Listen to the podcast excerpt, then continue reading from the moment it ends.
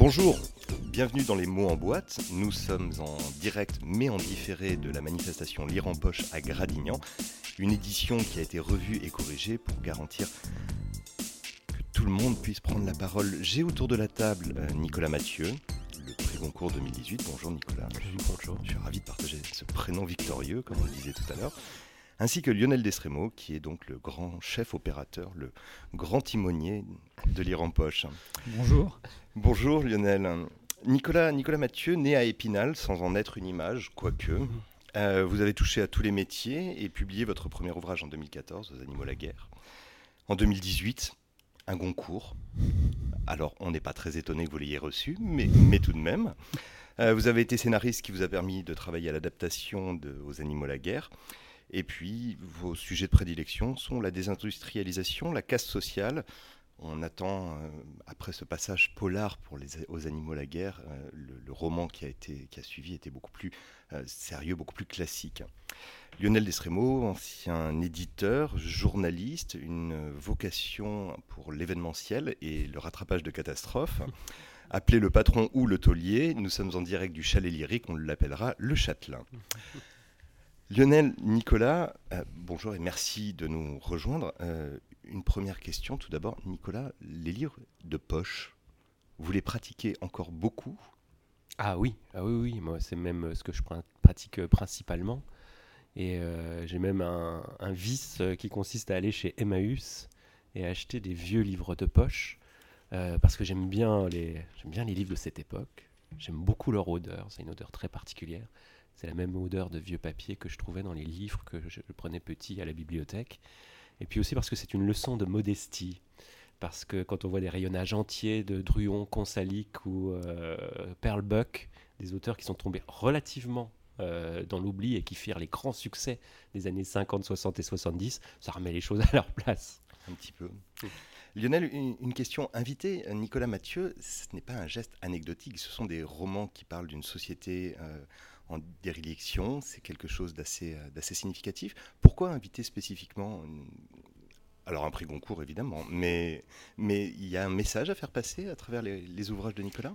Euh, alors euh, bon, il y, a trois choses dans l'invitation de Nicolas Mathieu. La, première, c'est qu'il était déjà venu à lire en poche il y a quelques années et que hum, j'avais souhaité le réinviter l'an dernier, ça n'a pas été possible, donc euh, j'avais euh, euh, renouvelé l'invitation cette année. la deuxième chose, c'est que c'est aussi dans le cadre d'un partenariat avec le Salon du Polar de Pau, un aller-retour dans le noir, que Nicolas est là. Et donc c'est un partenariat qu'on met en place tous les ans avec en général au moins deux auteurs, le plus souvent des auteurs étrangers. parfois des auteurs français, qui consiste à réunir sur dix jours des auteurs présents euh, dans la région Nouvelle-Aquitaine, donc euh, à Pau le premier week-end d'octobre et puis ensuite à lire en poche le second. Donc c'est aussi dans ce cadre de, partenariat-là que, que, la, venue de Nicolas s'est mise en place. Et après, la thématique du salon cette année, c'était du rire aux larmes. Et il m'a semblé, dans cette thématique-là, elle permettait à la fois de faire venir des auteurs plutôt axé sur l'humour, sur euh, le décalage, sur la satire, euh, etc., sur l'ironie. Euh, mais elle permettait aussi de faire venir des auteurs plus graves ou plus, on va dire, portés sur des, questions du monde qui sont, je dirais, plus dramatiques dans, dans certains cas de figure. Nicolas s'inscrivait plus dans cette partie dramatique, même si il y a chez lui une part d'ironie assez fréquente dans, ses romans. Alors évidemment, elle n'est pas marquée au sens de vouloir faire de, la blague ou de, la comédie ou, du décalage euh, dans un but particulier. Elle est plus euh, comme un contrepoint euh, un peu lumineux ou éclairant à, des passages romanesques qui sont par ailleurs plutôt sombres et parfois même un peu glauques. je pense aux, aux animaux la guerre, à des passages plus durs. Euh, et donc euh, c'était une façon aussi de l'inscrire dans cette thématique-là euh, cette année, pour ce versant un peu plus obscur comparativement au versant plus éclatant entre guillemets de l'humour. Nicolas, après un tel panégyrique, vous revenez Oui, et je suis assez sensible au fait qu'on voit les, traces d'humour dans, mon travail, parce que c'est quelque chose qu'on relève pas assez souvent, et je pense qu'effectivement, il y, a une sorte d'ironie flottante, et notamment dans les, les, les passages où, qui sont les, passages de, critique sociale. Et j'ai fait pas mal de lectures en Allemagne où les gens sont très très friands de, lecture publique comme ça.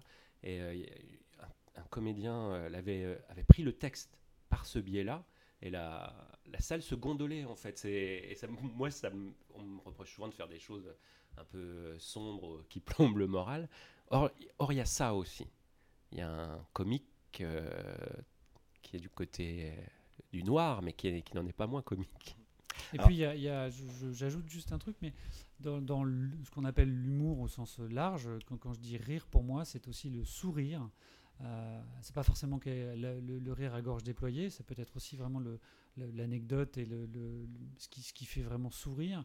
Et dans le sourire, euh, pour moi, il y a aussi la partie euh, émotionnelle de l'amour. Et comme c'est aussi une des choses très importantes, notamment dans leurs enfants après eux, et dans, cette, découverte de l'amour, on va dire, ou cette élévation par l'amour de l'adolescence, il y a cette part de sourire là aussi. Mmh. On parle toujours des précédents ouvrages et de ceux que vous avez accomplis, alors que quand on est romancier, généralement on se projette d'ores et déjà vers le, suivant. Le premier avait cette dimension un peu polar sombre, euh, le second se consacre plus à l'adolescence pour explorer les conséquences de cette désindustrialisation, décidément le terme est difficile à dire. Le prochain c'est de la fantaisie sociale. euh, ah, peut-être un peu hein, quand même. Euh, en tout cas, le prochain, euh, il, rejoue à nouveau frais des motifs qui étaient dans le, dans le précédent bouquin. Et je pense que Kellen, Vanessa, Stéphanie, ces personnages de jeunes femmes, d'adolescentes et de femmes, la question de qu'est-ce que c'est réussir sa vie, qu'est-ce que c'est la réussite scolaire, comment s'arracher à son milieu, elles seront rejouées euh, d'autres manières. Et peut-être qu'on qu'on explorera davantage les open space que les friches industrielles, mais il sera toujours question d'amour, de, rapports sociaux et du travail. Hmm. Alors vous avez la chance d'avoir deux journalistes autour de la table. Je laisse la parole au second qui piave d'impatience de vous passer sur le grill. Non, euh, alors bon, je, reviendrai juste sur euh, ce qui a été dit au début. Je, sur la question des étiquettes en particulier, puisque euh, les maisons d'édition, d'une manière générale, ont tendance à étiqueter des livres en les mettant dans des catégories. Donc, vous l'aviez dit tout à l'heure, le, polar pour le premier et, le roman dit de littérature blanche, entre guillemets, pour le second. Euh, pour moi, cette question des catégories concernant Nicolas Mathieu en particulier euh, est un peu absurde parce que je pense que leurs enfants après eux auraient pu être dans une collection de romans noirs au même titre que euh, aux Animaux la guerre, quand bien même on n'est pas dans une on va dire, un, parallèle policier ou d'intrigue, de, recherche d'énigmes ou autre, euh, parce que l'arrière-plan euh, sociétal ou la question de la critique sociale euh, est aussi importante dans l'un comme dans l'autre des livres, et que cette étiquette de, roman noir, évidemment, aurait été sans doute très compliquée à tenir dans le cadre d'un prix concours, ça c'est certain. Il y a un précédent avec Pierre Lemaître. Oui, mais il avait. mais il a publié dans une collection dite blanche. Ah, encore un brillant coup de Francis Esménard. Voilà, donc c'est un classement éditorial qui fait que le, le livre a pu concourir au, concours parce qu'il n'était pas étiqueté roman noir. Alors là aussi, bon, ça c'est un autre, une autre problématique, mais à mes yeux, il faudrait qu'il y ait plus de romans noirs, étiquetés romans noirs dans, les, sélections du concours. Euh, ça montrerait que le roman noir n'est pas une, niche ou du roman dit euh, populaire euh, secondaire, mais qu'il a toute sa place parmi les, littératures dites avec un grand L. et donc, ma, question, elle irait plutôt. et puis, bon, je passe aussi sur le dernier opus qui est une novella Rose Royale publiée aux éditions Inuit, qui est aussi dans une veine pour moi de roman noir pur et dur. Elle a même peut-être encore plus que les autres parce qu'elle est, typée euh, roman noir américain à la, Jim Thompson. Enfin voilà, même si c'est très court, ça reste dans cette catégorie-là. Euh, mais euh, la question est, donc la suivante est-ce que dans vos romans, on a cette, mise en place d'un marasme économique où baignent les hommes et les femmes ordinaires Est-ce qu'on peut dire que la chronique sociale est votre marque de fabrique? Mais qu'en même temps, cette marque de fabrique euh, se sort de la question du roman engagé ou de l'engagement au sens politique du terme euh, dans un, certain nombre d'écritures littéraires. Ah oui, oui, moi je considère euh, que je fais des romans politiques et de critique sociale, effectivement, mais pas des romans engagés. Parce que l'engagement, Euh, c'est un terme qui est lourd de sens et qui est lourd d'une histoire, et notamment celle des années de l'après-guerre, en fait, du roman euh, engagé, euh, type Sartre, Aragon, etc. Et qui, à mon sens, était un roman quand même relativement univoque, c'est-à-dire qu'il avait un horizon politique défini et qui, qui cherchait, qui poursuivait quand même l'avènement d'un monde meilleur. Il avait une idée de ce qu'il fallait faire pour réformer le monde et, et aboutir à la fin de l'histoire. Enfin, on a, c'est c'est des, romans qui sont irrigués par une pensée marxiste. Euh, moi, je ne me fais pas tellement d'illusions sur la possibilité de, faire un monde meilleur.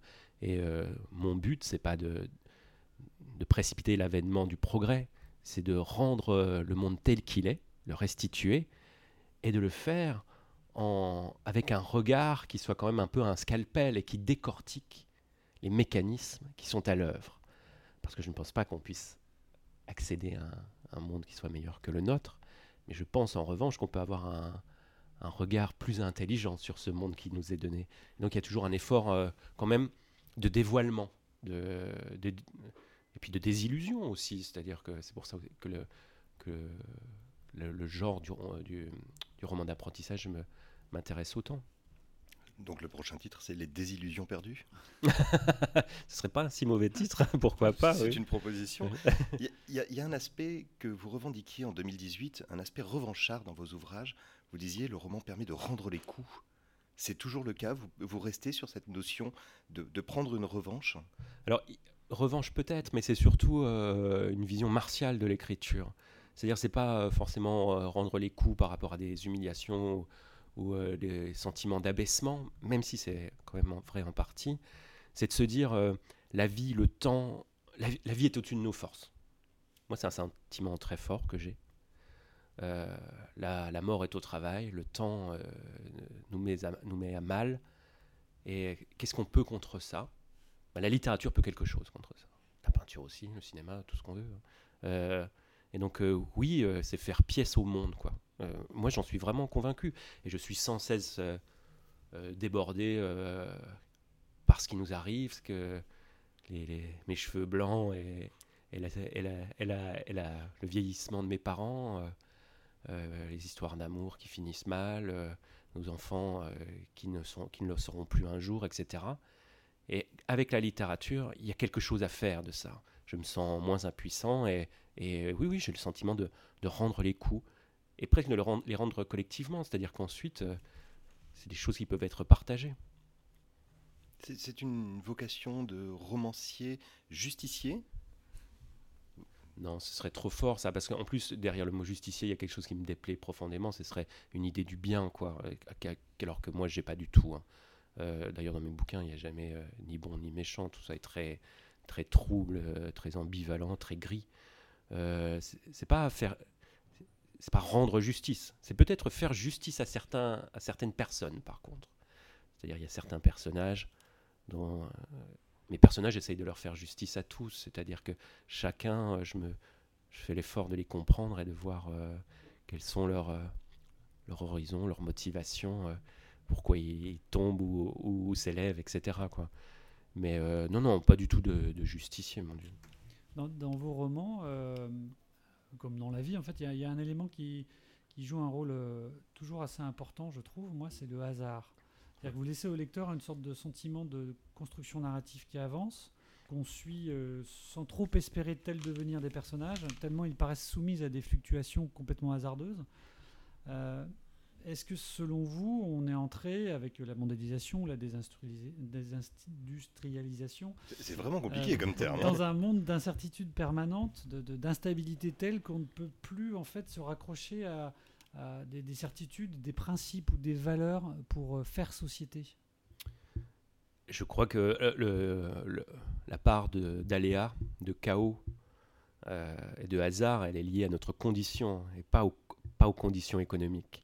Euh, j'avais été très frappé il y a quelques années en lisant un, article de Bourdieu qui s'appelle L'illusion biographique, euh, où il explique que souvent quand on écrit la biographie de quelqu'un, on part euh, de la fin, c'est-à-dire il est mort, et puis on tire un trait avec un vecteur linéaire entre sa naissance et sa fin, et on, on infère du sens dans ce qui n'en a pas en réalité. Et Bourdieu disait, alors qu'en réalité, nos vies ressemblent davantage à cette fameuse phrase, je crois que c'est dans Hamlet, nos vies sont des histoires pleines de bruit et de fureur racontées par un idiot. Et le hasard, il est là, c'est-à-dire que ça, même, même l'histoire, l'histoire avec un grand H, qui fonctionne en, avec des, rapports de causalité qu'on peut élucider, elle frappe elle aussi au hasard. Elle, fait tomber tel ou tel et, épargne tel ou tel. Donc euh, il, y a toujours euh, une part de chaos, de quelque chose qui nous échappe. Et de la même manière que mes histoires en général se terminent par des fins ouvertes, parce que euh, Jornac a donné un sens définitif qui soulagerait le lecteur un, cran d'arrêt au sens. J'essaye de faire des bouquins qui sont comme le monde, qui sont interprétables de plein de manières différentes et qui nous laissent dans une sorte d'inquiétude, de suspension. Il y a quelque chose d'un peu paradoxal là-dedans, c'est qu'il y a la place du hasard et la suspension, donc l'incertitude, et en même temps, euh, il y a le poids du destin. Absolument, oui. Oui, oui. Qui, lui, donne une forme de prédestination à un certain nombre de vos figures euh, englués dans, une, dans, quelque chose qui les retient euh, et qui les empêche de, de changer, d'évoluer, d'avancer. De, Alors oui, oui, moi je trouve pas que ce soit du tout paradoxal. Je dirais même qu'il y a une troisième force qui est la plus ténue, mais c'est celle qui fait qu'on s'attache au personnage. C'est quand même une part de liberté à jouer. Mais ces personnages, ils sont pris entre le, chaos et la règle, entre le, le, jeu et la loi, et puis au milieu de ça, et la loi pèse très lourd quand même. Je pense que c'est quand je parle de la loi, c'est-à-dire le destin social, destin biologique, euh, euh, contraintes géographiques, ça pèse de tout son poids. Et face à ça, comme des personnages tragiques, ils jouent une petite part de liberté individuelle. Elle est ténue, elle est ténue, mais c'est ce qui fait que la vie vaudrait être vécue. Et euh, si on prend un peu de, hauteur par rapport à, ce que j'essaye de faire dans les livres, je parlais tout à l'heure de, leur puissance d'élucidation, j'espère. En tant que lecteur, moi, il y a des livres comme ça qui m'ont permis de mieux saisir les forces qui sont à l'œuvre et qui s'exercent sur nous, et qui, je crois, m'ont permis d'élargir un tout petit peu cette part de liberté qu'il faut jouer. Alors, euh, c'est une, question de cocktail. Hein. Je pense que dans, il faudrait voir ça euh, comme un pastis, disons, où la liberté, ce serait l'alcool et, et, la, et, comment, et le, les forces qui s'exercent sur nous, l'eau plus on est lucide, plus on ferait monter le taux d'alcool dans le verre, quoi. Ce serait ça. un volume de liberté pour cette volume d'eau, alors. sans, aller jusqu'à ce parallèle avec l'alcool et l'enfance, le vrai lieu de la liberté, c'est l'enfance. Euh, en tout cas, dans votre ouvrage jeunesse qui vient de paraître, c'est un peu ça aussi, c'est-à-dire les fulgurances euh, qui, sortent d'un individu presque malgré lui, mhm. c'est-à-dire un, petit individu, euh, parce qu'il euh, ne se pose pas la question de, du poids social, de ce qu'on va penser de ce qu'il vient de dire, de ce qu'il va faire. Il ne fait qu'être. Ouais. Ça, c'est. Je sais pas si c'est la liberté, mais il y a une, il y a une grâce spéciale de, de, ces temps un peu d'innocence et qui, qui dure pas du tout. Et enfin voilà, qu'est-ce que c'est qu'être un petit garçon Quelque chose moi quand je regarde mon fils, euh, c'est un livre qu'on a fait avec Pierre-Henri Gaumont, le dessinateur de BD, et qui a des enfants, lui aussi, un du même âge que le mien, de 7 ans et demi. Quand on les regarde, on est, on est à la fois fasciné et, pris à la gorge parce qu'on sait que c'est très fugitif. Ces moments, alors ces fulgurances, euh, cet humour, cette rage de jouer, euh, cette poésie involontaire des associations d'idées et des idées qui passent par la tête, etc. Et on a essayé de, fixer ça. Je disais tout à l'heure que il y a une vocation euh, martiale à la littérature, il y a aussi euh, la tentative de, ralentir le passage du temps. C'est quelque chose qu'on peut lire, je trouve, en filigrane dans, ce, dans cet ouvrage jeunesse. Que vous nous rappelez qu'un, comme le disait Franquin, un, adulte, c'est un enfant qui a mal tourné. Oui, alors euh, oui, oui, en partie. j'essaye de pas. Je suis pas du côté du paradis perdu. Je me dis pas que l'enfance est toujours à retrouver parce que ça, aurait été un âge idéal. J'idéalise pas les enfants, mais il y a quand même une beauté particulière à cet âge, une, oui, une grâce, comme je disais, qui est une chose qui est d'autant plus euh, euh, fascinante et précieuse parce qu'on sait qu'elle ne va pas durer en fait. Et c'est moi quand je regarde mon fils, que je le vois comme ça, euh, vous savez, euh, assis par terre, les jambes en W autour de lui et qu'il lit une bande dessinée. Je le vois, j'ai l'impression d'avoir du sable qui me coule entre les doigts. Je sais que ça ne va pas durer. Et ça rend ces choses-là particulièrement précieuses. Alors on essaye de les fixer. Alors que lui l'ignore. Ah oui, oui, absolument. Oui, oui, oui. Et euh, bah voilà, c'est comme tous les grands moments de, de bonheur ou d'innocence, on ignore qu'on les vit et c'est c'est ce, qui est- c'est ce qui fait que la vie a un caractère un peu mélancolique de fait. Vous pensez que vous allez hum, poursuivre dans cette veine du livre jeunesse euh, avec un autre opus à un moment ou un autre? Oui, oui, oui. oui, oui. Euh, alors, on parlait tout à l'heure du, du roman noir, Ouais. de sa nature, euh, de son excellence. C'est de la littérature. Et euh, je crois vraiment à la profonde noblesse des ouvrages euh, euh, pour jeunesse. J'en lis, j'en lis à mon fils. Ils ont été formateurs pour moi. Je trouve qu'il y a une grâce folle dans ces objets-là. Euh, et oui, oui, je, je pense qu'on poursuivra. Et puis, il y a le, le plaisir de ne pas travailler tout seul aussi. C'est-à-dire que de, de partager. Illustrateur. Ouais, voilà, ça c'est vraiment. Parce que l'expérience et l'aventure d'un roman, c'est vraiment une traversée du désert. Moi, je, c'est, une épreuve quand même. Et là, il y, a- quand même un- une part de, jeu et de ping-pong dans le, livre jeunesse là, qui m'a beaucoup séduit. Et moi, je crois aussi, euh, bon là, c'est des choses un peu personnelles, mais je suis, médiocre en amitié.